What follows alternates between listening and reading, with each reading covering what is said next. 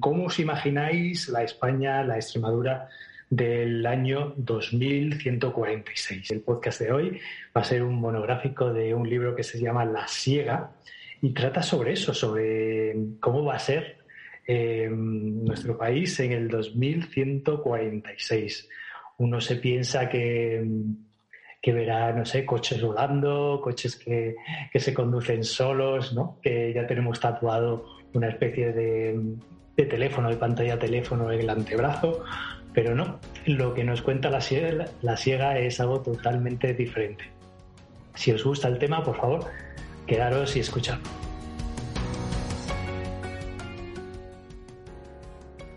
Todos tienen algo que contar, todos tienen algo en común, la letra X en su carné de identidad.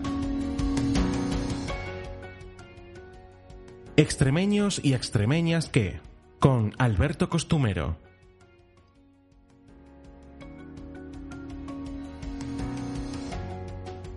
Os estaba diciendo, hoy vamos a tener un tema monográfico, se llama del libro La Siega. Vamos a hablar con su autor, que lo ha escrito con un seudónimo que es Viriato, pero tenemos a Ángel al otro lado del teléfono. Hola Ángel. Hola, buenas. ¿Qué tal? Muy bien, buenas tardes. Antes de todo, eh, escribir un libro es lo, bueno, es algo para estar súper orgulloso, porque esconderse, ¿no? Detrás de, de un seudónimo.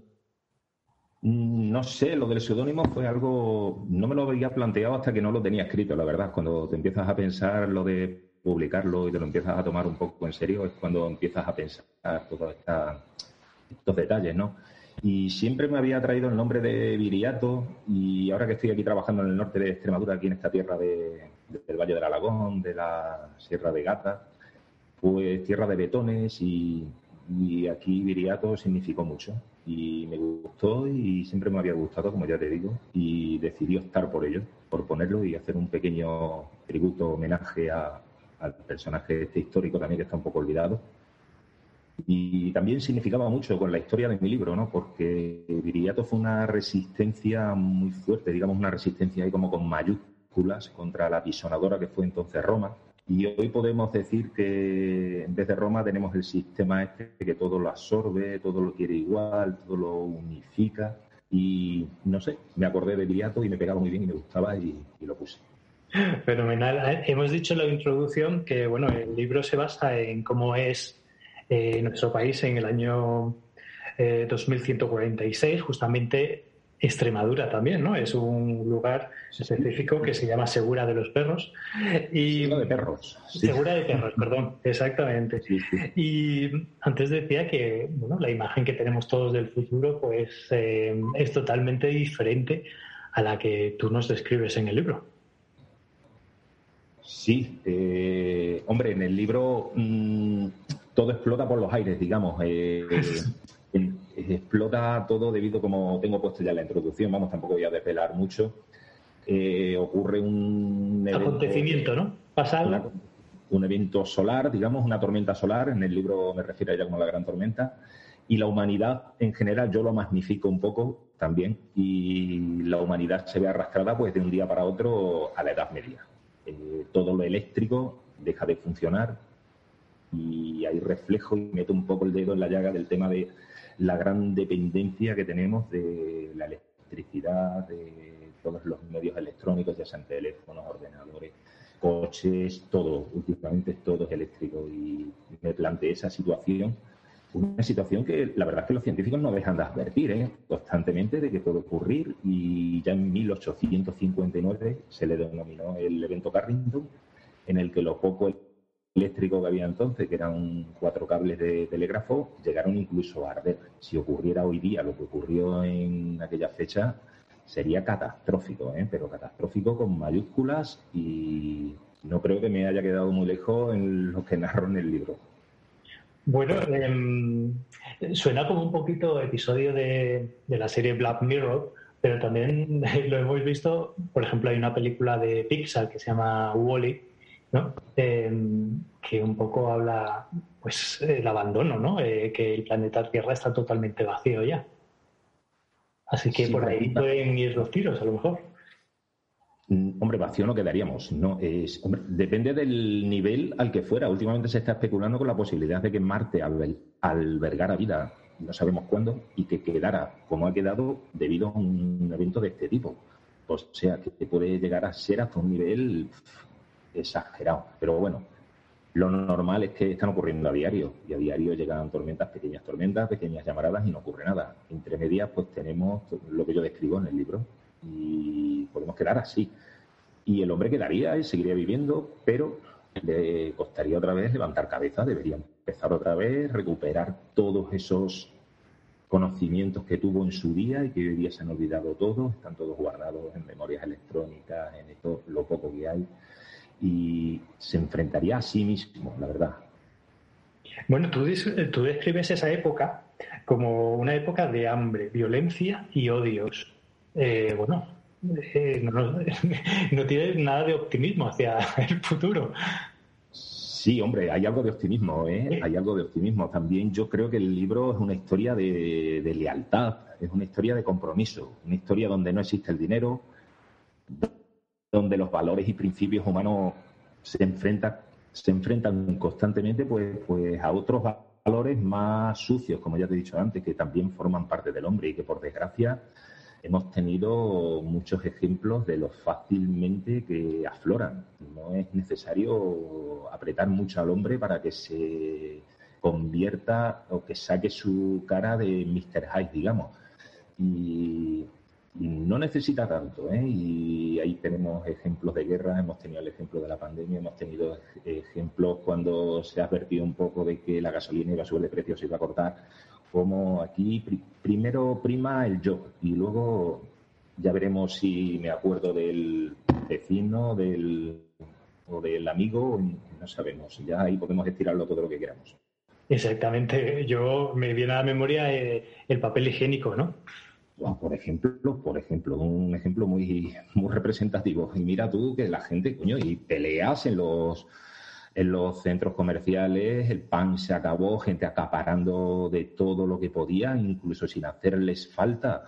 Y, eso es lo que narro también en el libro. ¿eh? No fue en sí, como yo lo plasmo en el libro y como narra el, el personaje central, no fue en sí los efectos de la tormenta los que, los que provocaron todo lo que vino después, sino el cómo la sociedad reaccionó eh, de una forma tan egoísta y tan egocentrista. Eso fue lo que acabó con todo, lo, se lo cargó todo, digamos, fue el golpe de gracia a la historia que yo cuento, o tal cual yo la narro y, se lo cargó todo y en el libro te cargas hasta los nombres porque te refieres a las personas por iniciales, ¿no? Eh, los únicos libros, eh, los únicos nombres que, yo, bueno, es eh, el del perro que se llama Obama, que luego ahora hay un nombre, hay un nombre del Ojos verdes y, y, bueno, y luego ya pues figuras, ¿no? Como señor alcalde y tal, ¿no? Pero sí, no tengo nombres, no. la razón es la razón es un. Eh, a ver cómo te lo explico. Es un guiño a ciertos autores clásicos donde yo había visto este recurso y me gustó. Y intenté ponerlo en práctica. Es complicado, ¿eh? Poner, hablar sin mencionar el nombre. Y lo limité solamente a la inicial, a la inicial de cada uno. Y luego el lector, le dejé esa puerta abierta al lector que le pusiera el nombre que quisiera, ¿vale? Cualquier nombre. Entonces eso se lo dejé al lector, que ponga el que quiera. También valoré la posibilidad de quitar luego las iniciales porque las uso al principio del diálogo y lo estuve valorando, le dejé ciertas partes o ciertos eh, trocitos del libro a algunos amigos, a, yo que sé, a gente de confianza. Y al final vi que facilitaba un poco la comprensión el hecho de dejarlas y me ahorraba mi trabajo a la hora de tener que estar explicando constantemente, que también creo que cansa un poco al lector quién es el que habla, quién es el que dice y creo que facilitaba un poco la comprensión, la agilizaba, más que la agilizaba un poco y a la vez pues la lectura. Y ya te digo, fue un guiño a autores, algunos autores clásicos, no hay muchos que lo hagan, pero he visto por lo menos un par de ellos que yo creo que beben uno del otro. Y, ahora pues me he tomado esa, esa pequeña licencia y a la vez pues también un tributo a esta gente. Yo te agradezco que hayas dejado las iniciales porque la verdad es que sí que, facilita mucho lo que es la lectura, sabiendo quién está hablando en este momento. Em, haces eh, la, eh, a, mí me gusta, una de las cosas que más me gusta del libro, yo lo veo muy, no sé, Ángel, eh, me lo imagino obra de teatro. Em, y, me, gusta mucho el recurso que tienes como para contar qué ha pasado, ¿no? Esas noches, esas noches de tertulia, que son cuando los, bueno, uno de los personajes, pues pues va contando qué pasó en los últimos años, ¿no? Sí. Me vas para narrar esto, la verdad es que la idea vino a la cabeza, pero luego cómo plasmarlo, cómo envolverlo, digamos, en una historia, unos personajes, unas situaciones, ya me costó, pero una vez que di con la tecla, digamos, no me costó nada, porque son vivencias que yo he pasado cuando era pequeño. Yo en mi casa, cuando yo que sé, la matanza, cuando había algún acontecimiento, no sé, no te digo tampoco muy importante, o días de mucha lluvia, mi padre se dedicaba al campo y hemos trabajado el campo, pues días de mucha lluvia, días que no se podía salir y tal, pues recuerdo esos días con cierto anhelo. Nos sentábamos, venía el vecino, íbamos a casa del vecino, nos sentábamos en la en la candela, la lumbre, y se contaban, los viejos contaban historias. Y tiré de eso y no sé, creo que me ha quedado bien. Por lo que estoy recogiendo, creo que me quedó bastante bien. Y lo aproveché, la verdad, y lo máximo que pude. Y a mí, y luego, una de las cosas que, me ha sorprendido es la soledad del personaje de A. Eh, antes que llegaran los los dos protagonistas, Em, esta persona vivía absolutamente sola, con su perro, ¿no? Obama, pero absolutamente sola. Em, ¿Cómo una persona podía sobrevivir a tanta hostilidad ¿no? alrededor suya? Eh, porque no tenía nadie, bueno, eh, pues tenía ahí a los vecinos, ¿no? A los vecinos, y a su padre, ¿no? los vecinos y a la vez dejo entrever en los diálogos, no quiero hablar de más, porque también fue otra cosa que valoré cuando lo estaba escribiendo. No me quería alargar demasiado, era el primer libro, el libro que publicaba, y no me quería arriesgar a escribir un libro, yo qué sé, porque material tenía para hacer un libro de 200 páginas, 250, 300 páginas. Digo, y hacer algo rápido, algo que no aburra al lector, algo directo. Y entonces, pues, tuve que recortar en algún lado y recorté un poco ahí en ese, en eso, ¿no? Dejo entrever que ha ocurrido algo antes, dejo entrever cómo piensa él, eh, los comentarios o las charlas entre los otros dos que están ahí, entre K y J, pues cómo valoran o piensan o todo lo que tú estás diciendo ahora mismo, cómo este hombre puede estar aquí, cómo puede tener todo esto de esta forma, cómo puede los conocimientos que tiene cuando van los vecinos, pues no sé, intento magnificarlo un poco y engrandecerlo al... Para mí es el personaje central, ¿eh? más que los otros. No, sin ninguna duda. Eh, Luego, em, el libro, además de bueno, pues asumir lo que está pasando, hay una crítica social y política bestial. Te, has quedado a gusto. Me he quedado a gusto. El segundo creo que me he quedado más a gusto todavía. He sido más directo. Pero en este no soy. Soy directo, pero creo que no me invento nada. ¿eh? Todo lo que hay es así y está todo más que pateado, lo sabemos todos. La gente, nadie me ha dicho, te has inventado esto, te has inventado lo otro. No, está todo ahí. Y creo que hay una base más profunda que es la que nos tiene así. Y es la que yo creo que al final del libro medio consigo explicar bastante bien. Em, la localización, antes hemos eh, dicho que era segura de perros. Em, hay un pero ahí, eh, hay un pero. ¿Por qué te basas en el sur de Extremadura? ¿Qué tenía esa zona para decir, mira, este es donde se va? Sí, mira, yo soy de Segura de León y es donde está basado el libro. En Segura, al principio lo pongo en las primeras páginas, ¿no? Ha evolucionado todo, que las circunstancias, todo eso que tú mismo comentabas antes, la violencia el salvajismo, todo de lo que hemos hablado, toda esta violencia, el caos, le habían cambiado hasta el nombre al pueblo. Entonces, mmm, desgarro un poco y el nombre, juego con eso y le quito el apellido de León y pongo de perros. El libro está ambientado más concretamente en una zona que se llama la zona de Ardila, en son las inmediaciones del río Ardila, que pasa cerca de mi pueblo.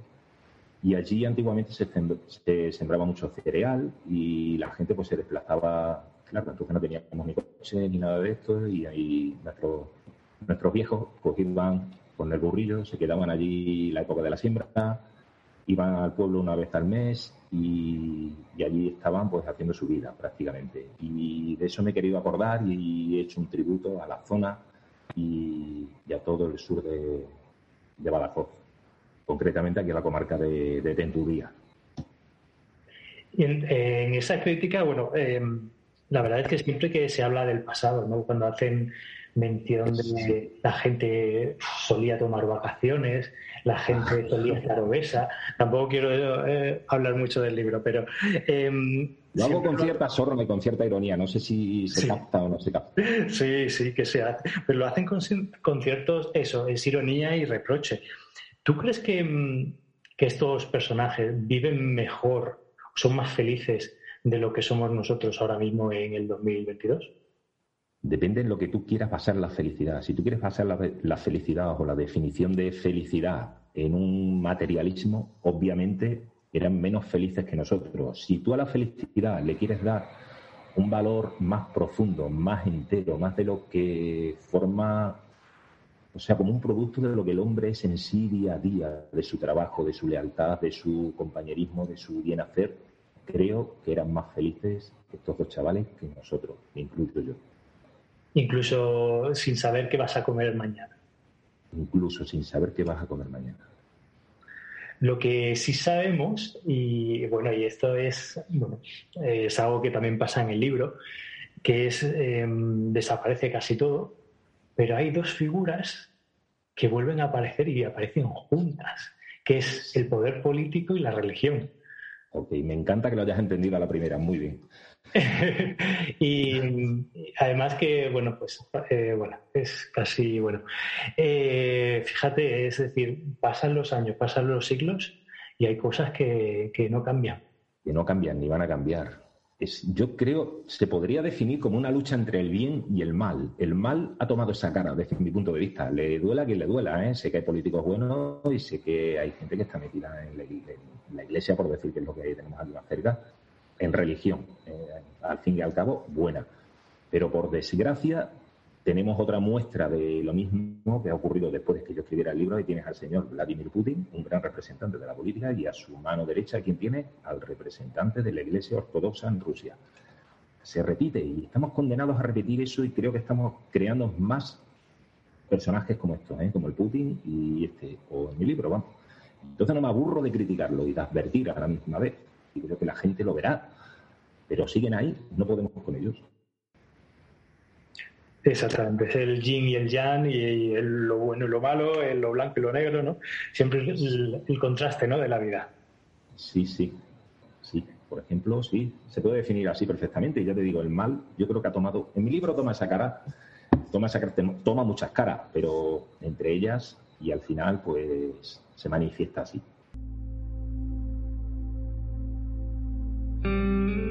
El sistema de opresión y de esclavitud, ya sea violenta o voluntaria, como la que os he descrito, no desaparecerá mientras haya individuos queriendo ser más de los que les rodean.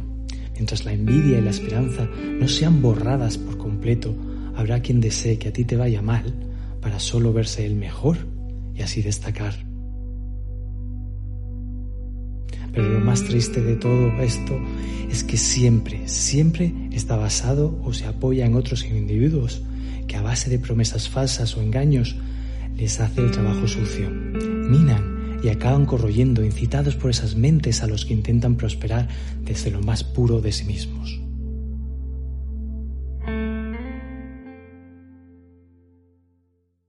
Vamos de, leer un fragmento, Ángel, eh, y es justamente donde describes, yo creo, yo creo que es la, lo más significativo del libro, ¿no? Porque está cargado de, eh, pues de crítica social y política.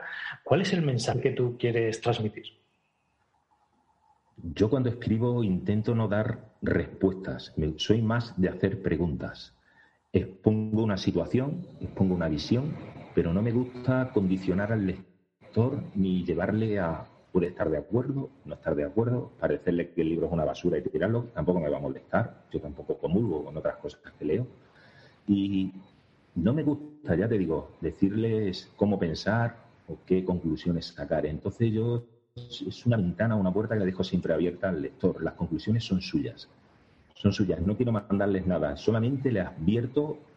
Es un libro de advertencia, quizás, de plantear preguntas de lo que hemos hablado antes, ¿no? Cómo está la sociedad, hasta qué punto está degenerando. Y lo estamos viendo a diario, cómo se está manifestando. Y la verdad es que no, me cuesta mucho trabajo ver evoluciones positivas, que las hay, las hay obviamente, pero a la misma vez veo que estamos dando socialmente lo que son los valores del hombre para consigo mismo, unos pasos atrás agigantados. Y me da miedo, la verdad, me da miedo muchas veces. Y por eso en el libro lo plasmo así y ya te digo, no le doy... Prefiero preguntarle, cuando alguien me ha dicho he leído el libro, prefiero preguntarle qué conclusión ha sacado, se la pregunto yo. ¿Sabes lo que te digo? No, no le quiero yo mandar el mensaje, sino que le pregunto yo cuando sé de alguien que me la ha leído, alguien que tal, ¿te ha gustado? Sí, tal. Pues, ¿Qué conclusión ha sacado? Y yo le pregunto, le pregunto, por eso, porque le dejo esa puerta abierta.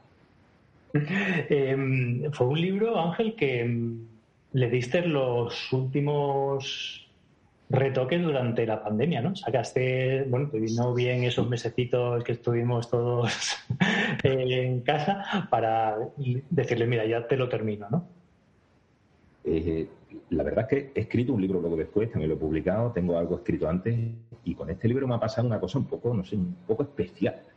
Yo estaba en, ese otoño de vacaciones, estaba trabajando mi pueblo, estaba haciendo algunas cosas. yo nunca estoy parado.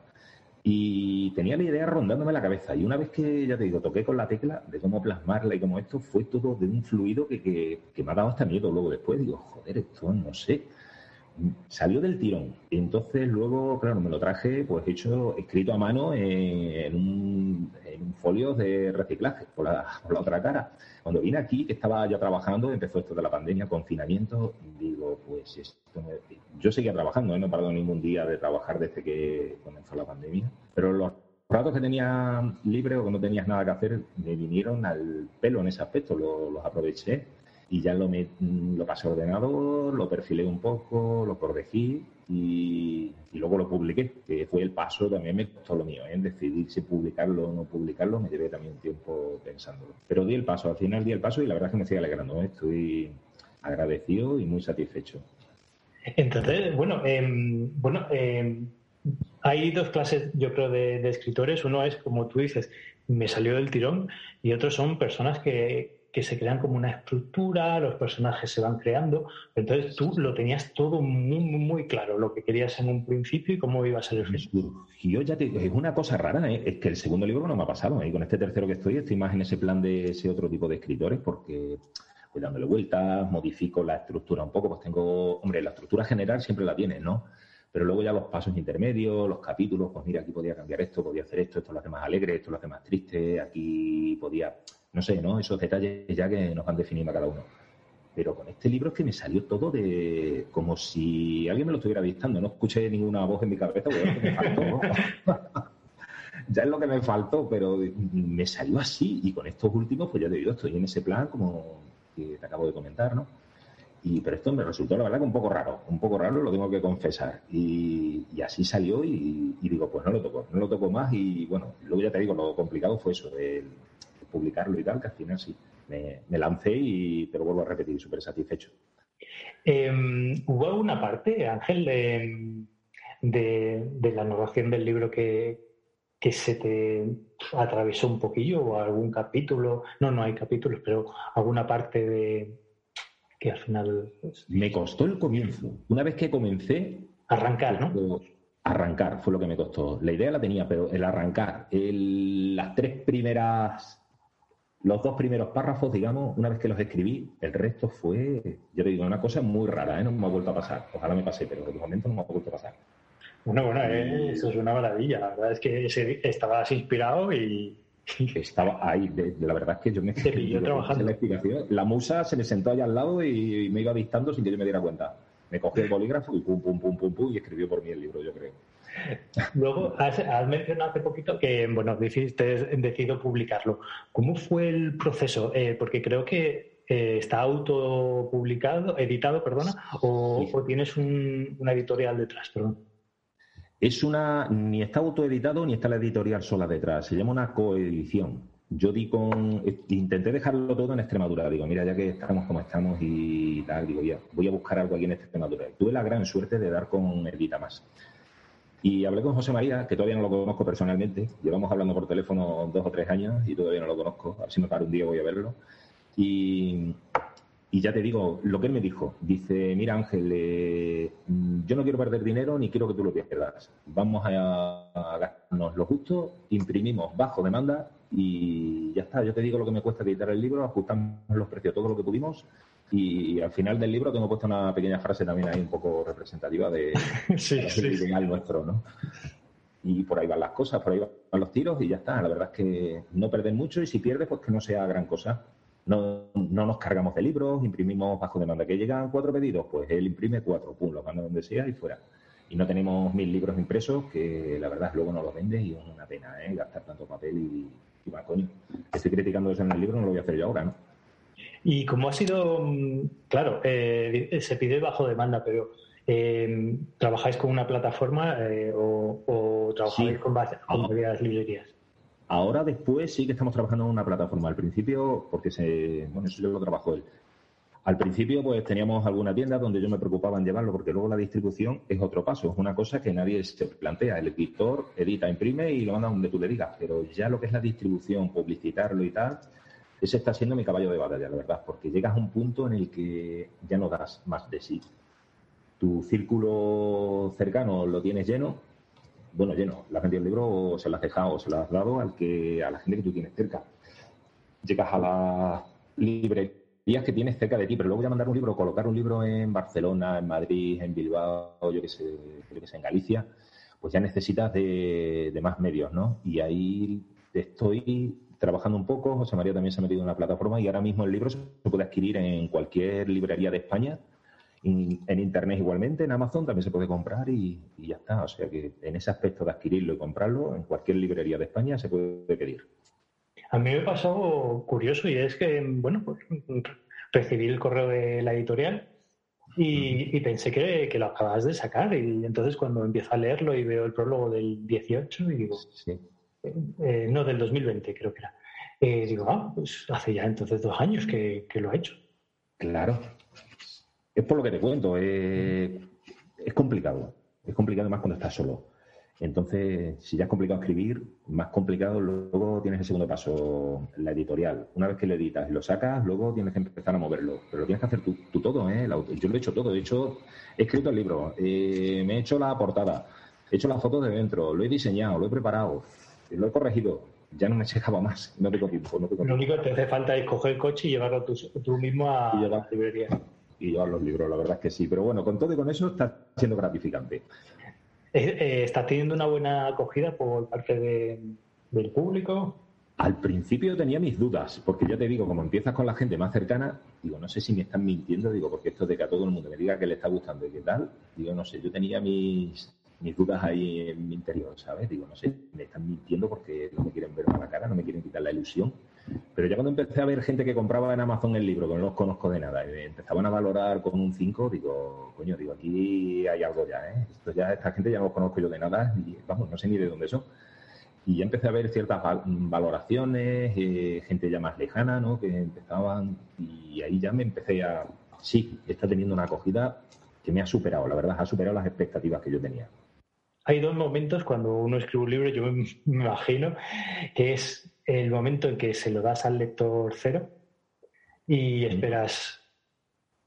Eh, verle la cara, verle la cara. Exactamente. preguntarle, yo quiero verle la cara, digo, no abras la boca. ¿Qué? Y exactamente. y luego, me lo dice todo, ya lo que me diga, luego después me da igual.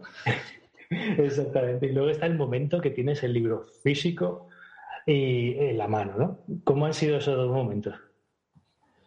El primero, la verdad, eh, el lector cero, mira, me hice como, como, ¿cuántos fueron? Creo que fueron cinco, cuatro o cinco. Dice, saqué cuatro o cinco trocitos del libro, los imprimí y se los di a cinco personas diferentes. Y quería que se lo leyeran delante de mí. Digo, a ver qué cara van poniendo. Yo ahí mirando con los ojos, no los dejaba ni leer. había alguno que me decía, oye, pero déjame tranquilo, joder, que lea el libro en paz, luego ya te diré, no, no, no, quiero ver a ver qué, que vea yo las sensaciones. Me lo pasé bien, me lo pasé bien, porque nadie, hombre, me dijeron que corrigiera un poco, corrija aquí, quita esto, con lo otro, pero muy buena acogida. Y luego ya cuando el libro lo publiqué, el primer, el primero que se lo leyó no se me olvidará, eh, me llama y me dice, Ángel, quítate todos los complejos que tengas del libro, dice, porque me lo acabo de leer, dice, me lo he leído de dos sentadas, ¿eh? dice, me parece una barbaridad. Yo, me quedé ahí un poco, digo, pero ¿de verdad o me estás haciendo la pelota? Que no, no, que es de verdad, que es de verdad, que esto, que tal, que igual. Digo, me quedé, vine flotando, ¿a qué rato? Porque fui a su casa, estuve un rato ahí con él, me tomé una cerveza y yo venía flotando para la mía, ¿eh? Así que fue lo que tú has dicho, mágico. Em, ahora que estamos en una época de plataformas digitales y hay muchísimo material audiovisual, ves la siega en, pues hay un Netflix o HBO. No te quiero mentir y soñar es gratis y se me ha pasado por la cabeza. No sé si es un poco vanidoso por mi parte o hay que ser realista y, ver, y verlo como tú me lo has dicho ahora, que la posibilidad siempre está ahí. Me gustaría tantearla, la verdad no lo he presentado ninguna esto y se me ha pasado por la cabeza intentar presentarlo, moverlo en algún ambiente de estos, a ver si tuviera acogida, no tuviera acogida, a ver qué dicen. Pero el problema es que todo cuesta dinero, dinero, tiempo, y es complicado, es muy complicado. Pero sí, con el tiempo todo lo andaré. Le pasará lo mismo. Que... Mira, el libro este lo escribió en el 2010 y en el 2020, me está presentando el libro en el 2024, pero bueno. Bueno, todos los libros tienen una vida eterna. Larga. Eh, yo, yo la verdad es que sí que lo puedes dividir en, yo diría, tres, cuatro capítulos perfectamente. No me gustó dividirlo en capítulos. El segundo que he escrito sí que lo he dividido en capítulos, pero este me gustó, como era corto y digo, no quiero parar al lector. Digo que pare él cuando quiera. Exactamente. Y ya, bueno, eh, Ángel, para terminar, eh, si hay alguna persona que nos escucha y, está haciendo pues sus pinitos y está escribiendo su libro, ¿qué, qué consejo le darías? Que tuviera fe, que tuviera fe y siguiera para adelante, que crea en sí mismo y que se quite los complejos, que se quite los miedos, que lo haga lo mejor que pueda. Eso no significa hacer lo primero que te salga y publicarlo. ¿no? tómate tu tiempo, trabajo, lo mejor que puedas, pero confía en ti, confía en ti y tira para adelante. Fue lo que me dijeron a mí. Quítate los miedos y perfecto nunca hay nada, ¿eh? Nada. Y los mejores autores mundiales son perfectos. Todos tienen algún pequeño fallo en algún libro. reconocerlo, buscárselo, ya es otra cosa. Pero aquí todos nos equivocamos, todos metemos fallos. Yo me he tomado algunas licencias haciendo el libro. Y no sé si hasta habrá cometido alguna falta de ortografía, pero me da lo mismo, ¿eh? Así de claro te lo digo, ¿eh? Yo no te he visto ninguna errata, ni nada, Hay alguna errata, pero no es mía, ¿eh? La he localizado yo después, no es mía. Ha sido luego de la impresión. De cuando lo pasa luego al formato suyo y lo imprime, pues no sé qué coño hace el ordenador, hablando en plata, que junta alguna palabra o separa otra o alguna cosilla así. Pero bueno, son erratas, no faltas de ortografía. ¿eh? De acuerdo. Así que nada, ánimo, ánimo. El que esté escribiendo, ánimo. Ánimo y que tenga fe, ¿eh? principalmente eso. Y los miedos a un lado hay que ser crítico con uno mismo, hay que ser, pero también hay que ser proactivo y positivo. Y hay que hacerlo, hay que hacer, hay dar los pasos. Sí, sobre todo yo creo que le añadimos, si te parece, pues buscarte unos buenos lectores cero de confianza y que te den una buena opinión, ¿no? Te, recomiendo que no sean cercanos a ti. Si ah, vale. encuentras que, que, no, que no estén muy cerca, ¿sabes? Porque luego te va a quedar siempre la duda que me quedo a mí. Y es de. Me lo están diciendo por complacerme, por no quitarme la ilusión. No, búscate a alguien que, alguien, como digamos, alguien totalmente que no te deba nada, que no lo conozcas de nada. Que le guste leer y ya está. Obviamente. Y sea buen crítico también, ¿eh? Hay gente que le gusta destruir mucho. La crítica destructiva también es de agradecer. Pues fantástico, Ángel. Ha sido un placerazo conocer, hablarte contigo, hablar contigo. Eh, yo solamente decir que he disfrutado mucho leyendo la siega, eh, como tú has dicho, se leen dos o tres eh, tiradas. Es muy sencillito de leer, la verdad es que no. Y no quieres parar porque quieres saber qué va a pasar. Y, recomiendo a todo el mundo que nos esté escuchando que, lo compre, o en librería o en plataforma, pero que lo compre y, y, sobre todo que piense, ¿no? Y que medite qué estamos haciendo y, y que, que los actos que estamos haciendo ahora repercutirán en un futuro. Con esas esos mares llenos de plástico que, que comentas, ¿no? Cosas como. eso es, eso es algo, una parte, es una parte, es una parte. Una pequeña parte, sí, sí, sí. Una pequeña parte, es una pequeña parte. La verdad es que sí que invito al lector lo que tú has dicho a que a pensar, a pensar qué estamos haciendo y a dónde vamos a llegar y qué estamos dejando a los que vienen detrás de nosotros. Exactamente. Pues nada, Ángel, muchísimas gracias. Igualmente, muchísimas gracias a ti por haberte acordado y haberme brindado este momento aquí en tu canal. Y nada, pues a todos los que nos escuchéis, que más información sobre Extremadura tenéis en, el blog, en extremadurate.es y que nos escuchamos en el próximo podcast. Hasta luego.